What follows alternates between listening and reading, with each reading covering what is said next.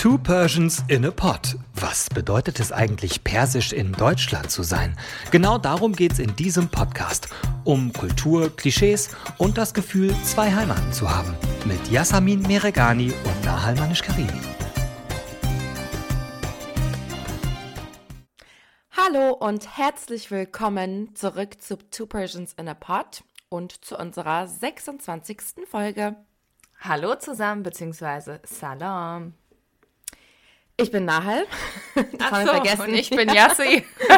ich dachte nach 26 Folgen überflüssig, aber egal. Nein, wir machen es immer. Erstmal wollten wir euch Danke sagen ähm, zum ganzen Feedback der letzten Folge. Das war wirklich sehr, sehr toll. Da haben wir uns total gefreut und auch David, unser Kollege, mit dem hatten wir ja gesprochen ähm, über seinen Werdegang bei RTL, aber auch eben über sein Leben als Halbiraner und ähm, ja, wie groß er geworden ist, sage ich jetzt mal. Und heute haben wir direkt im Anschluss dazu direkt äh, noch einen Gast, noch einen tollen Gast einen sehr tollen Gast. Und ich darf ihn einmal ganz kurz vorstellen, bevor er offiziell zu Wort äh, kommen darf. Heute ist bei uns Amir Al-Haifi Abs bei RTL im Nachrichtenressort, Planungsredakteur. Amir kommt aus Bonn und wir haben in den letzten Monaten ganz, ganz oft während der Proteste im Iran und während äh, die Nachrichten dazu natürlich um die ganze Welt äh, gingen, äh, gesprochen, wie wir zum Beispiel bei RTL so diese Themen auch platzieren können, auch in den Nachrichten. Aber wir wollen heute mit Amir auch ein bisschen allgemeiner sprechen und über sein Leben. Und jetzt endlich darf ich sagen, herzlich willkommen erstmal zu Two Persians in a Pod. Hallo ihr beiden. Ähm, ja, wir haben die letzten Monate, wie du gesagt hast, viel über den Iran geredet, aber wir haben auch vor allem viel ähm, viel gelacht, weil es immer wieder schön ist, bei euch vorbeizukommen. ähm, und äh, am Ende im Nachrichtenressort dann zu landen. Und es ist immer wieder schön, euch zu sehen. Und dann ähm, hat sich der heutige Tag dann mal ergeben nach, nach vielen ja, Gesprächen. Das stimmt. Ja, das stimmt. Wir haben auch schon die ganze Zeit gesagt, irgendwie müssen wir eine Folge machen mit dir, weil es einfach immer, wie du schon sagst, sehr witzig ist. Aber ähm, wir wollen ja ein bisschen was über dich herausfinden, also fangen wir ganz basic an. Was oder wie ist dein Background? Wie bist du aufgewachsen? Erzähl uns einfach alles. Ähm, ja, ich bin Mischlingskind. Papa kommt aus dem Jemen, Mama kommt aus Bonn.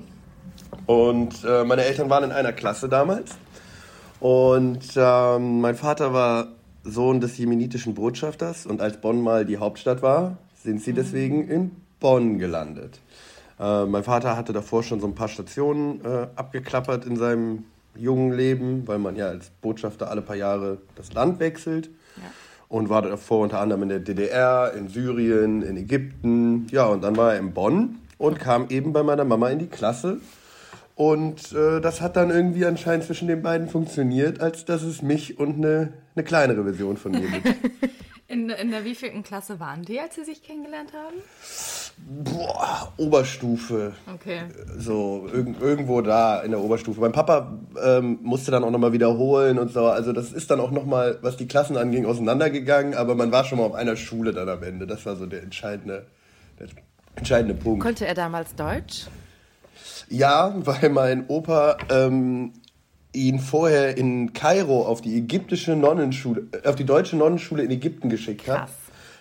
Vorausschauend, dass er als nächstes wohl nach Deutschland muss. Und dann konnte mein Vater schon ganz gut ah. Deutsch. Und dann sind die als nächstes in die DDR geschickt worden, weil der Jemen sozialistisch war zu der Zeit. Und ähm, war dann auch da auf einer ähm, ja, deutschen Schule als dass er dann hier, also er musste eben deswegen auch wiederholen wahrscheinlich, weil er dann halt doch nicht so gut Deutsch konnte, aber ähm, es war anscheinend ausreichend, um auch meine Mama um mich zu können. Richtig cool. Wie war das denn äh, für dich, Amir, mit äh, zwei Kulturen groß zu werden? Oder bist du das überhaupt? Oder bist du irgendwie ganz klassisch in Bonn äh, deutsch groß geworden? Wie war das? Ich bin, würde ich sagen, maximal deutsch bis zu einem gewissen Zeitpunkt groß geworden. So Kindergarten und auch so die, die wie soll man das sagen?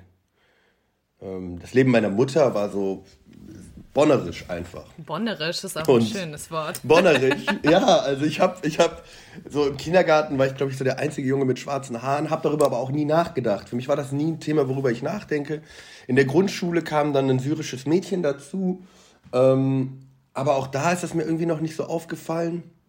Und dann kam ich in der fünften Klasse auf ein katholisches Jungeninternat.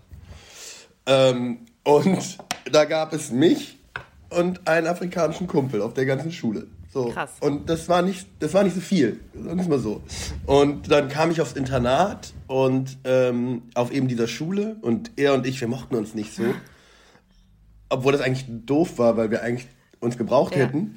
Ähm, also ich, mittlerweile, ich möchte dazu sagen, ich liebe ihn. Er ist wirklich der tollste Kerl, den es gibt. So, ja? Also Kurzer ähm, Disclaimer. so ähm, äh, bin ich auf dieses Internat gekommen und dann gab es den, den einschneidenden Mo- Moment des 11. Septembers und da durften wir alle in so einen Fernsehraum, weil man durfte sonst bei uns da kein Fernsehen gucken. Und dann hat dieser, ich glaube, es war sogar Peter Klöppel, uns durch, diese, durch diesen Vorfall geführt. Und irgendwann sagte irgendjemand im Fernsehen, einer der Terroristen kam auch aus dem Jemen. Und auf einmal drehte sich dieser ganze Raum um und hat Oh mich angeguckt. Und an dem Moment habe ich gedacht, ah ja, da ist ja was. Und das war wirklich für mich dieser, der Moment, weil auch danach ja so die Menschheit, was Araber anging, vielleicht nicht mehr so lässig unterwegs war. Es, auf einmal war es so eine leichte Bedrohung oder so ein, am Flughafen. Ich meine, wir, wir kennen das ja. Ja. ne? Und das war so der Moment, wo ich zum ersten Mal dachte, war vielleicht doch nicht so bonnerisch. Optisch zumindest. Optisch, ja, ich wollte gerade sagen, wahrscheinlich so natürlich schon, aber optisch, ja gut, sehen wir alle irgendwie anders aus. Ja, Ne? ja. Und wenn du halt, also wenn du mich anguckst, Araber, wenn du meinen Namen liest, Ja. Araber, ja. gut, wenn ich den Mund aufmache, Deutsch, aber Ja. da kommt man, kommt man nicht immer zu. Da, ja. Okay, aber war das dann so, dass du dann als Kind dann in der Schule oder eigentlich auch bis zum heutigen Tage dann Diskriminierung erfahren hast aufgrund deines Aussehens? Also, ich, ich würde sagen, mich hat das lange Zeit nicht gejuckt und ich habe das auch äh, oft einfach schön geredet für mich selber.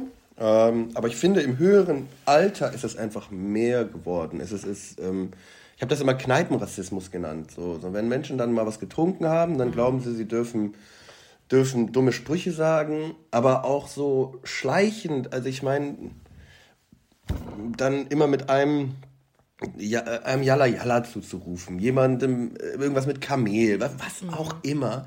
So, es gibt einfach so ähm, Kommentare, die kann man sich sparen. So, und wenn man den Aufschrei der letzten Monate gehört hat, wegen den Wörtern Allmann oder, oder ähnlichem, wie sich deutsche, also weiße deutsche Menschen darüber aufregen, was völlig in Ordnung ist, aber dann im gleichen ähm, Atemzug halt immer so lustigen Rassismus an den Tag bringen, ah, weiß ich ja nicht. Ist nicht so, ich finde es nicht witzig. So als Witz verpackt, ne? Kommt es Nee, dann? ja. ja. So, hey, du bist doch, du bist doch nicht so einer wie die anderen. Ja. So, ja wer sind denn die anderen? Ja. Wer ist denn, so, es ist irgendwie immer, ja, ne, oder bist, du bist Türke, du bist Syrer? Nee, die arabische Welt ist sehr groß. Es gibt nicht nur Syrien und die Türkei. So, dazwischen gibt es noch 25 andere Länder. So, und ähm, ja, also schon, ich finde es manchmal nervig. Ich meine, ich, mein, ich suche gerade eine Wohnung zum Beispiel und ich kürze meinen Namen halt schon ab, damit die nicht meinen ganzen Namen sehen. So, dann habe ich mir seine eigene E-Mail-Adresse nochmal neu gemacht, damit die nicht das Al-Haifi sehen. Ich mache daraus einfach Amir Abs. Krass Fertig. eigentlich, ne? Es ist eigentlich Wahnsinn, dass ja. man das, Allein dass das, man das ja. macht. So. Ja, ich benutze halt dann den Nachnamen meiner Mutter, in dem Fall Abs, weil ich denke, naja gut, das ist der deutsche Name. Und dann schreibe ich E-Mails mit A.Abs. Und dann hoffe ich, dass sie da jemand anders erwarten, bis sie mich dann sehen und ich persönlich überzeugen kann. Hoffentlich. Bist Was du ja dann auf machst. jeden Fall. Aber bist du dann jemand, der ähm, so Leuten auch dann was zurücksagt, also so in der Kneipe? Weil, also, es gibt ja so und so eine Art, irgendwie damit umzugehen. Manche sagen halt gar nichts, manche gehen da total in den äh, in die Diskussion rein oder ähm, wollen das den Leuten auch erklären. Wie hast du das bisher so gemacht? Ich glaube, das ist, geht ja vielen so. Danach weiß man immer besser, was man in dem Moment hätte sagen können sollen. Ne? Beim fallen Ja. die tollsten Antworten ein. in dem Moment ist man oft perplex, aber man ist vor allem müde. Man ist müde dieser Diskussion, weil, also entweder fange ich mit ihm ein, eine Diskussion auf Hochdeutsch an, dass sein Verhalten wirklich absolut nicht geht und dass wir sowas nicht mehr in der Zukunft machen, ja, das hat keine Wirkung. Aber wenn ich ihn anschreie und als sonst was beleidige, dann gebe ich ihm genau das, was er haben will. Also man ist so genau Ja. zwischen diesen beiden Sachen. Äh, Im Kopf denkt man sich so, ich will das nicht mehr. Ich möchte nicht, dass du so doofe Sprüche. Hör doch einfach auf. Lass so. Bitte nicht. Was mich noch ähm, kurz interessiert, also auch wenn wir einmal kurz zurückspringen in deine Kindheit, was hat denn der Jemen, weil ich kenne mich gar nicht aus, gibt, was gibt es da für kulturelle äh, Dinge oder sage ich jetzt mal wie wir, die Norus feiern oder so, wie bist du da groß geworden? Also bist du da auch kulturell, sage ich jetzt mal, in Berührung mitgekommen mit dem Heimatland deines Papas? Ja, mein Vater war, wurde damals äh, von seinem Vater eben hier in Bonn gelassen. Der hatte seine nächste Station dann nach vier Jahren und mein Vater ist dann hier geblieben mit nach dem Abi halt. Und meine ganze weitere Familie ist weitergezogen. Er hat noch drei Geschwister und er ist dann hier geblieben alleine und war dann sehr in der Familie meiner Mutter, wodurch einfach auch nochmal mehr Jemen verloren gegangen ist, bestimmt. Ähm, und er, glaube ich, auch so eine Abneigung gegen den Jemen irgendwo hatte. So, er ist selber nie so richtig da groß geworden. Durch diese ewigen, alle vier Jahre Wechsel hatte er selber auch so ein Identitätsproblem. Bis heute, glaube ich. So, ähm, Entschuldigung, Papa. Aber ähm, der hat auch keinen, seinen Platz da nie so richtig gefunden. So. Und ähm, dann wurde er mit 21 aus heiterem Himmel in den Jemen ins Militär eingezogen für ein Jahr. Mit der, weil eben der Jemen gesagt hat, wenn sie nicht kommen, kriegen sie für immer Jemenverbot. Und dann hat mein Op Opa gesagt, wenn du nicht auf der Beerdigung deiner Mutter bist, bist du nicht mehr mein Sohn. So, und auf einmal musste der in den Jemen und hatte mit nichts nichts zu tun. Und als er dann da wiederkam, hat er auf jeden Fall ja so eine Macke mitgenommen. Ne? Also Ja. ich meine, wenn man so ein Jahr durch in so einem dritte Weltland aus heiterem Militär, Himmel ja. zum Militär muss, ähm, und ich meine, da, ich glaube, da ist dann Iran und der Jemen, die sind sich da Ja. alle nicht unähnlich. Das ist halt maximal erniedrig, erniedrigend und, und ja, entwürdigend aufgebaut, das ganze System in so einem diktatorischen Ja. Militärapparat. Ne?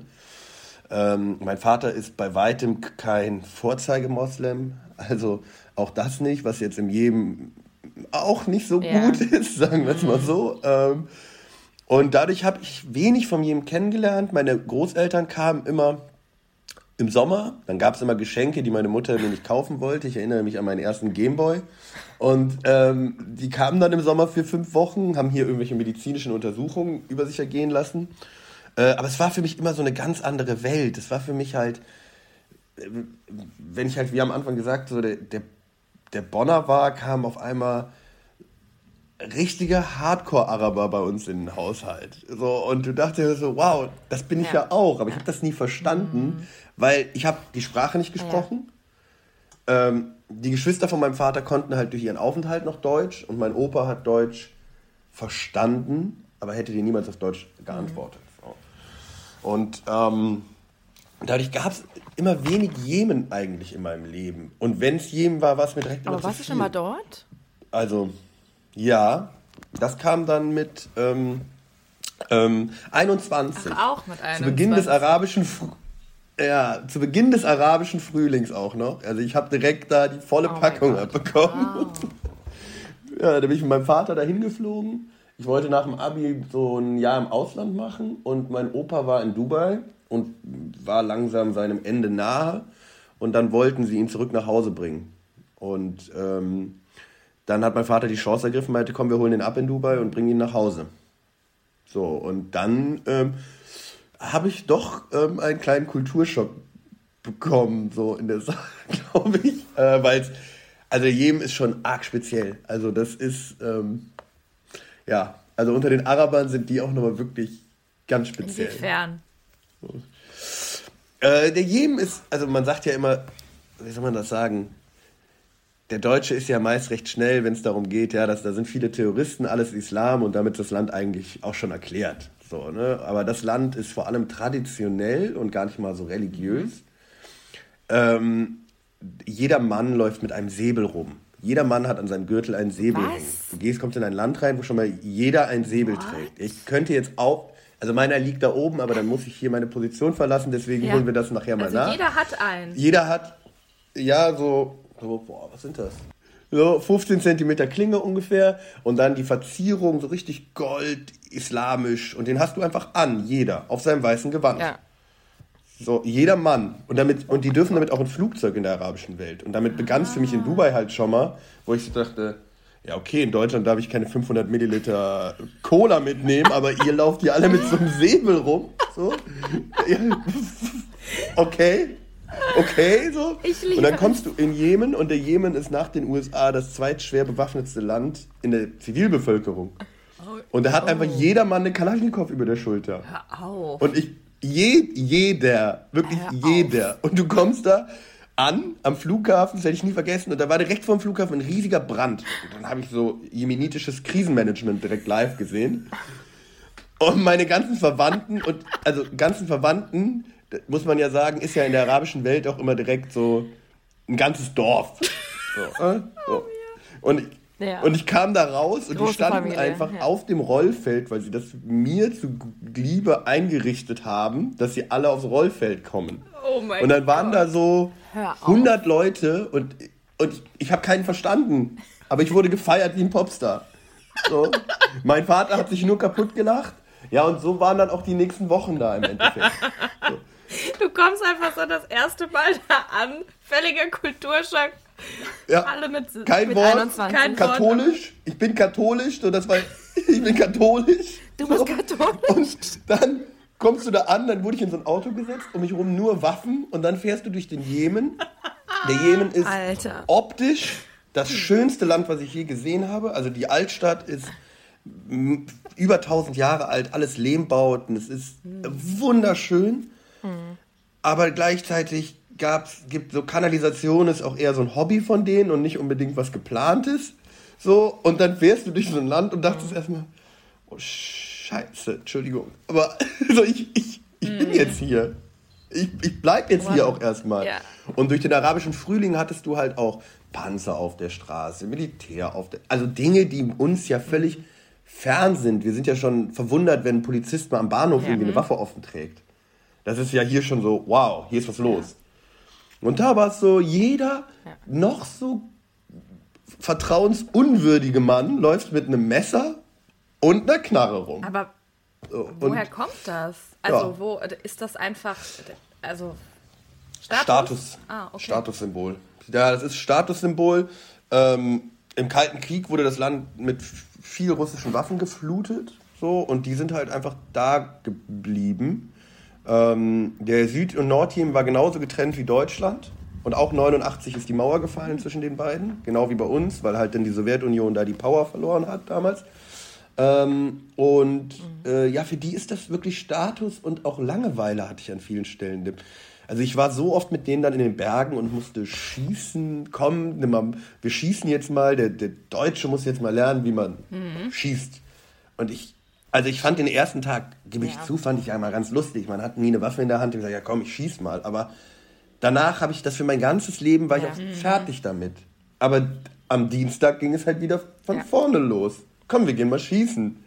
So, äh, ja, ich weiß nicht. Aber hast du, hast du jemals das Gefühl gehabt, dass du es vielleicht auch bereust, kein Arabisch gelernt zu haben, gerade wenn du erzählst, du warst dann dort und konntest dich nicht mit deiner Familie unterhalten? Jeden Tag. Spätestens, ich muss ehrlich sagen, es gab so zwei Punkte, wo es mich genervt, drei. Als ich dann im Ausland war, weil ich danach, nach diesem Jemen-Trip noch ein Jahr lang weiter alleine gereist bin und daher hätte ich es einfach, wäre es schön gewesen. Ähm, während meines Studiums in Berlin, ich habe in Neukölln gewohnt, gefühlt hätte, gefühlt hätte es mich auf jeden Fall ein bisschen weitergebracht, wenn ich als. Optischer Araber in arabische Läden gehe und ihn nicht angucke wie im Bahnhof, wenn er mich fragt, was ich haben will. So, das, das hätte Vorteile gebracht. Haben und jetzt bei der dann- Arbeit. Haben die dich dann auch auf Arabisch angesprochen? Immer. Okay. Immer. So, also der, das war für die völlig klar. So, Mhm. das, ist, das ist aber auch hier, wenn ich in Bonn zum, zum Dönerladen oder sonst was gehe, ich werde auf Arabisch gefragt. Mhm. Und ich kenne aber mittlerweile die Frage, weiß ich, was die bedeutet Mhm. und antworte einfach schon auf Deutsch. Weil ich einfach weiß, hm, klappt nicht. Wird, wird nichts. Egal wie, wird nichts. So. Ähm, ja, und jetzt bei RTL wäre es natürlich gut, weil also mir fällt jetzt keiner auf Anhieb ein, der bei uns da in dem Kosmos Arabisch spricht. Ähm, und okay. also in unserem Nachrichtenkosmos da, das wäre auf jeden Fall ein, ein ja, unique selling point so gewesen, ne? So. Natürlich, natürlich. Allein wenn irgendwie Material oder Interviews von da kommen und dann braucht man immer eine Übersetzung für irgendwas. Ja, und das, ne? das und ist, das ist ja sogar noch der, der nervige Teil. Auch einfach, dass man ja. für sich selber für Recherchen Dinge lesen mhm. kann. Ne? Ja, oder, oder verstehen kann. Lesen ist ja immer noch mal eine andere Baustelle, aber dass ich zumindest Videos gucken kann und sage, ja, hier, da passiert dies und jenes. Ne? Also, mhm. das, ja, also doch, klar ist man darüber traurig, aber ich hab, bin auch ein wirklicher Sprachenidiot als dass ich von vornherein wusste, ich werde es mir niemals selber irgendwie. Ich wollte gerade sagen, schade, lernst ja, doch. Ich, ich war in der Schule froh, als Französisch und Spanisch weg war. Da wird es mit Arabisch nicht so viel leichter. Und, und. Aber ähm, wenn, also ich habe so gerade dran gedacht, als dieser, diese Proteste im Iran so krass waren ähm, oder gerade angefangen haben, haben Yassi ähm, und ich und auch ganz viele andere ähm, KollegInnen mit iranischer, iranischem Background immer versucht, möglichst viele Themen in unserem Kosmos dazu zu berichten und dazu zu bringen, dass wir eben auch darüber berichten, weil es wichtig ist. Hast du das Gefühl, Amir, ähm, dass du mit deiner Position im Nachrichtenressort vielleicht auch mehr dafür sorgst, dass eben genau solche, ich sag jetzt mal, arabischen Themen, wenn denn was los ist, ähm, darüber mehr berichtet wird? Also willst du dafür sorgen, dass mehr Diversity in unserem Nachrichtenkosmos stattfindet? Also dieses, wenn denn was los ist, bei den Arabern ist ja immer was los. So, ist ja ständig so du los, findest immer irgendwas und du, du findest auch immer irgendwas vor allem Ungerechtes, wenn man so genauer hinguckt, also mit Nachrichtenwert.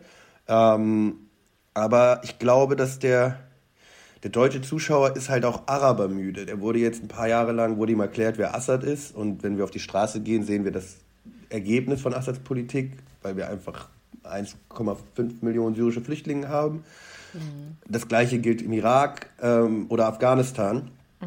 Und ich glaube, wenn man jetzt ähm, den, den deutschen Zuschauern auch noch den Jemen erklären will, wo kein einziger Jemenit über die Straße läuft, gefühlt, ähm, mhm dann wird es langsam so ein bisschen unübersichtlich im Kopf für manch einen Zuschauer, weil das einfach die, das, das, Fassungsvermögen fehlt. Für die meisten Zuschauer ist es halt, ach ja, die Araber, ja, haben sie halt mal wieder Sachen gemacht, ne?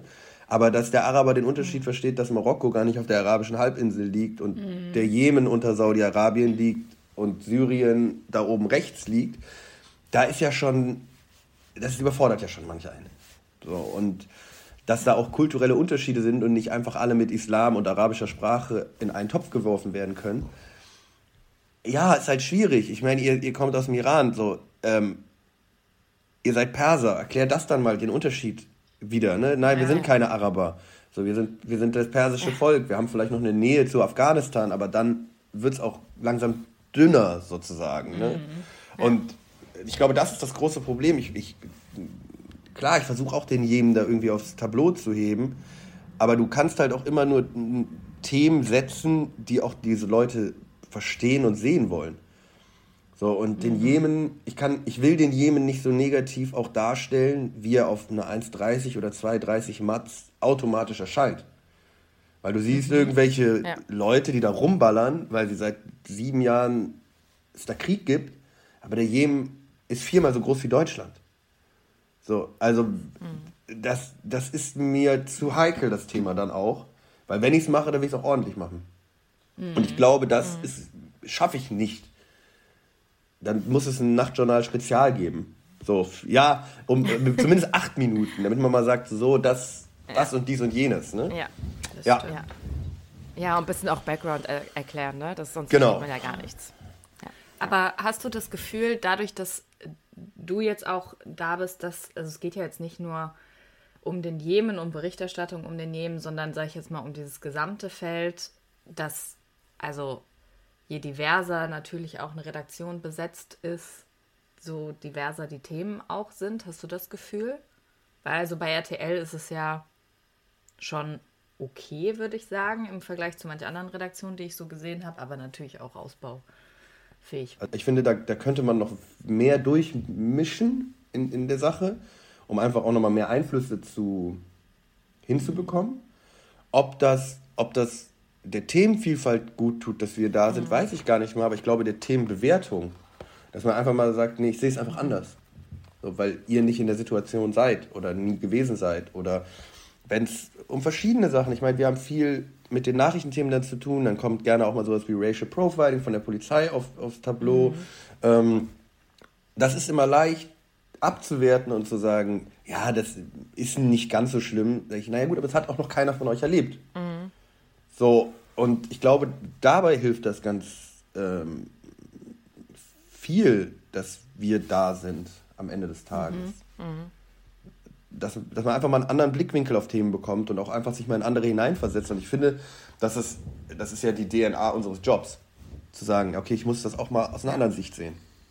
Ich glaube, Nahal und ich haben das auch total gemerkt, als halt diese Iran-Thematik so hoch ähm, gekocht ist, dass ja. man dann, also dass wir dann von vielen Leuten auch angesprochen wurden, auch innerhalb, ähm, innerhalb des, des Ressorts oder auch von anderen Ressorts, ob, wie wir das bewerten würden. Ähm, und dass ja. wir da unsere Einschätzung geben, thematisch, aber auch, sage ich jetzt mal, vom, vom Gefühl her. Wir machen Nachrichten jetzt so für Deutschland aus der ganzen Welt. Und dann ist es vielleicht gut, dass man auch mehr Menschen aus der ganzen Welt da sitzen hat, um einfach Sachen auch besser zu verstehen und, und einzuordnen und, ähm, ja. und auch mehr sprachliche ähm, Möglichkeiten, sich damit ins Haus zu holen. Also ich habe auch Journalismus ja studiert. Das fing im ja. Studium ja schon an. So, ich, ja. da, man muss sich dieses Studium oder diese Ausbildung auch einfach leisten können. So der Weg mhm. in so eine Redaktion zu kommen ist teuer. So und ich glaube, dass es vielen Menschen, die vielleicht nicht das Glück haben oder auch nicht den Weg zu einem Krediten gehen oder was auch immer, der Weg ja. verwehrt bleibt, journalistisch tätig zu sein. Und ich glaube, das ist schon mal so ein erstes Ausschlusskriterium irgendwie. Mhm. Wo du das gerade sagst, ähm, es gibt aber mittlerweile Initiativen und auch Netzwerke, ähm, die ich sowieso heute einmal erwähnen wollte. Ähm, und zwar wurde ich letzte Woche, ähm, beziehungsweise vorletzte Woche, auf was aufmerksam gemacht, und zwar die neuen deutschen MedienmacherInnen. Ich weiß nicht, ob dir das was sagt, Amir. Ähm, Nahal habe ich, glaube ich, davon mhm. erzählt schon. Ja. Ähm, das ist ein Netzwerk, ein deutschlandweites Netzwerk von äh, JournalistInnen, mit beziehungsweise ohne in Anführungszeichen internationale Geschichte, also meistens mit Migrationsbackground und die haben unterschiedliche ähm, Projekte. Ähm, momentan zum Beispiel ein Projekt, was auch von RTL unterstützt wird. Ähm, und in, innerhalb dieses Projektes können NachwuchsjournalistInnen sich ähm, bewerben für Mentorenprogramme, dass sie einen Mentor oder eine Mentorin, ne, die schon irgendwo in den Medien Fuß gefassten Fuß gefasst haben, ähm, dass die die quasi so ein bisschen mit an die Hand nehmen. Und ich fand das, also erstmal fand ich das mega, dass es so ein Netzwerk mhm. gibt. Ähm, ich finde es das super, dass es solche Initiativen gibt, weil gerade, was du auch gesagt hast, ne, dieser Einstieg in, ähm, in so eine Branche, die halt eigentlich divers sein sollte, um repräsentativ zu sein für unsere Bevölkerung und für die Berichterstattung. Ähm, der Einstieg ist einfach manchmal so schwierig. Und äh, wenn man durch solche Programme und durch solche Netzwerke auch implizit Menschen mit ähm, Migrationsgeschichte äh, ja, die Tür öffnen kann, finde ich das wirklich äh, super gut. Also wenn ihr vielleicht die, die Zuhörenden ähm, euch darüber informieren wollt, wir packen euch den Link äh, in die Show Notes. Ich muss dazu auch noch mal sagen, so dieses nicht alle sind so privilegiert und können studieren und genau diesen Weg und dann auch noch ein Volontariat machen, was ähm, ich gemacht habe. 18 Monate mit wenig Geld und ohne Unterstützung meiner Eltern hätte ich das auch nicht gepackt. Ähm, mhm. Es gäbe aber bei mir in der Familie auch kein Vorbild oder niemand, der schon Journalismus vorher gemacht hat. Also das ist irgendwie so, so komisch, weil es gibt Bauingenieure, es gibt Ärzte, es gibt keine Ahnung, ganz viel in meiner Umgebung, Ingenieure, aber niemand hat diesen Weg Journalismus gewählt. Und das ist auch irgendwie halt so ein Ding, ne? dass man da keine Vorbilder hat. Und genau deswegen finde ich so Mentorenprogramme natürlich super gut für Leute, die ja ein bisschen geführt werden möchten. Ja, und ja. man muss ja auch sagen, ich glaube, dieser Journalismusberuf ist, hat halt auch viel mehr Facetten, als man das vielleicht vorher geglaubt hat. Also als ich das mal studiert habe, wusste ich nicht, dass es einen Planungsredakteur gibt. Das habe ich in meinem Vorstellungsgespräch mhm. erst im Endeffekt richtig verstanden, was das alles umfasst. Ähm, weil ich glaube, Journalismus ist immer, man denkt, gut, ich schreibe hier Zeitungsartikel oder ich mache äh, Radio ja. oder irgendwas beim Fernsehen. So, aber wenn man so, ja. ja. aber wenn man so bei uns durch die Gänge läuft, was es da alles für Missionen gibt, die man da so, denen man da so nachgehen kann, äh, alleine durch verschiedene Themenbereiche und dann da nochmal ähm, mit verschiedenen Schwerpunkten, ja. das ist schon ähm, krass und ich glaube, dass vielen da auch also gar nicht genau wissen, warum sie das studieren sollten und wollten oder warum mhm. sie es mhm. eben auch nicht wollen. Mhm. So, sondern weil es einfach nur von außen so, oh ja, ich wollte mal mhm. Journalist werden und, und haben dann irgendwie so ein Bild von Carla Kolumna und ihren Kindheitserinnerungen. Ne? Aber, es, aber ja, aber Reporter ist halt dann wieder was anderes. Ne? Also es ist, ich glaube, dass viele das gar nicht so ähm, überblicken können, was völlig in Ordnung ist, und dann halt an dieser Hürde Kosten ja. scheitern. Und was du eben meintest, so ein Volo, man hat studiert und dann noch gehst mal, du nochmal ja. zwei Jahre so, und, und machst nochmal weiter. Ohne dabei die Zeit eigentlich zu haben, zu sagen, als ob du jetzt einen Master gemacht hättest, ich arbeite noch mhm. nebenbei. So, die Zeit hast du ja nicht nee. in einem Volo. So, ich habe es selber nicht gemacht, aber ich Man arbeitet das jetzt Vollzeit, mal voraus. 40 Stunden die Woche, ja. Genau. Ja. So, und, und, und das ist halt so ein, so ein, so ein Ding, ne? Ja. Und, und wenn man dann auch noch, jetzt so bei mir im Ressort, wir haben ja auch wirklich einfach nur die, die die bösen Menschen meistens auf dem Tableau und das nimmst du ja auch geistig dann Klar. noch mit nach Hause, ne? Mhm. dass du dann, dass du dann Mord, Totschlag äh, und, und, und also ich berichte selten über, über Kängurus ja. und Delfine. Aber das, das gibt es halt einfach in unserer Welt nicht. Ne? Und das, das kommt ja auch noch dazu, dass du eine gewisse äh, ja, Resilienz aufbauen ja. musst, mhm. damit du abends nicht immer komplett äh, demotiviert über den Zustand der Welt schlafen gehst. Ja, das bringt dieser Job halt mit. Amirchen. Ja. Ja. It's over. Das war's schon mit uns beiden. Also, beziehungsweise Hallo. mit Yassin. I'm also da, here. Da ist noch jemand. Hallo. nein, nein. Ich meinte Leute. mit dir und mir, Yassin. ähm, danke, dass du dir die Zeit genommen hast, mit uns zu sprechen und auch, dass du ja deine private Geschichte erzählt hast mit deiner Family und deinen Großeltern und deinem Papa. Ähm, das ist auf jeden Fall nicht selbstverständlich und deswegen we appreciate it. Ähm, noch eine letzte Frage. Gibt es etwas, was du dir wünschst in Bezug auf Berichterstattung in Deutschland? One last word. Dass man ähm, sich mehr Mühe gibt, dass man bei der Berichterstattung Leuten mehr auf die Füße tritt. Dass man nicht so oberflächlich berichtet, nur damit man seinen Beitrag fertig hat, sondern dass man sich die Mühe gibt, auch Leuten mhm. zu signalisieren, dass man sie auf dem Schirm hat, weil sie schlechte Dinge tun, weil sie falsche Dinge tun. Und dass man das äh, ja engmaschiger begleitet als Journalist und sagt, so, pass auf, wir haben dich hier auf dem Schirm und wir werden dir Fragen stellen, die werden auch nicht schön. Und auch wenn das Interview dadurch vielleicht ein bisschen unangenehm wird, mhm. aber ich glaube, Journalismus muss ähm, wieder bissiger werden, wieder, wieder mehr ähm, ja, hinter die Kulissen gucken und nicht diese, immer diesem, diesem Druck von Social Media der schnellen Geschichte erliegen. Ja, komm, wir machen das schnell, schnell, weil auf Twitter steht das schon. Mhm. Ja, auf Twitter stehen 180 Zeichen. So, das ist was anderes einfach. Und ähm, das wünsche ich mir, dass man da einfach wieder sich die Zeit nimmt, um danach aber auch ein besseres Produkt als ein Tweet ein Instagram-Story, TikTok und wie diese ganzen Sachen heißen. Äh, von den jungen Leuten. Nein, also das wäre das wär mir so ein Anliegen. Ich, ähm, ich bin 34, äh, ein Viertel. So viel älter bist du gar nicht als wir. Ja, das ist auch völlig in Ordnung. Ja, aber das wäre so mein, mein letzter Wunsch. Vielen Dank dir, Amir John, sage ich jetzt einfach mal auch, dass du dir die Zeit genommen hast, am ähm, an diesem Morgen und für die Einblicke. Und ich äh, bin auf jeden Fall jetzt um sehr, sehr viele Dinge schlauer geworden. Ich hatte gar keine Ahnung und ich finde es sehr, sehr cool, dass du uns so viel erzählt hast. Und jetzt wollen wir natürlich noch deinen Säbel sehen, damit wir euch allen, die zuhören, den auch auf Instagram zeigen können. Äh, von daher sagen wir jetzt mal bis in zwei Wochen. Chodafes, bleibt gesund und macht's gut. Tschüss, machen Sie es gut und bis zur nächsten Folge. Oh, wer sieht's denn jetzt? Amir, du musst auch noch Tschüss sagen. Entschuldigung, ich musste meinen Säbel holen, liebe Zuhörer. Man, man muss Prioritäten setzen. Ich liebe es. Man muss auch Prioritäten setzen. Oh mein Oh Gott. mein wow. Okay, ich habe es mir noch mal ganz anders vorgestellt, den Säbel. Jetzt holt er ihn Ich habe raus. es mir auch anders vorgestellt. den Säbel. Okay, Okay, damit sage ich Tschüss und bis in zwei Wochen. Dir hat dieser Podcast gefallen? Dann klicke jetzt auf Abonnieren und empfehle ihn weiter. Bleib immer auf dem Laufenden und folge uns bei Twitter, Instagram und Facebook. Mehr Podcasts findest du auf meinpodcast.de.